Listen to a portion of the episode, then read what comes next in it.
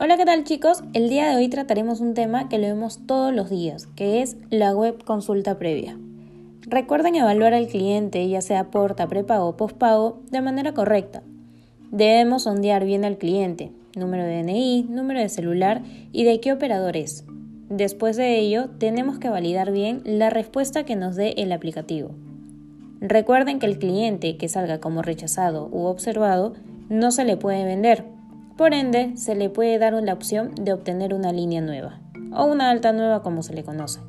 Y lo más importante, cliente que salga aprobado con cargo fijo máximo cero no se le vende.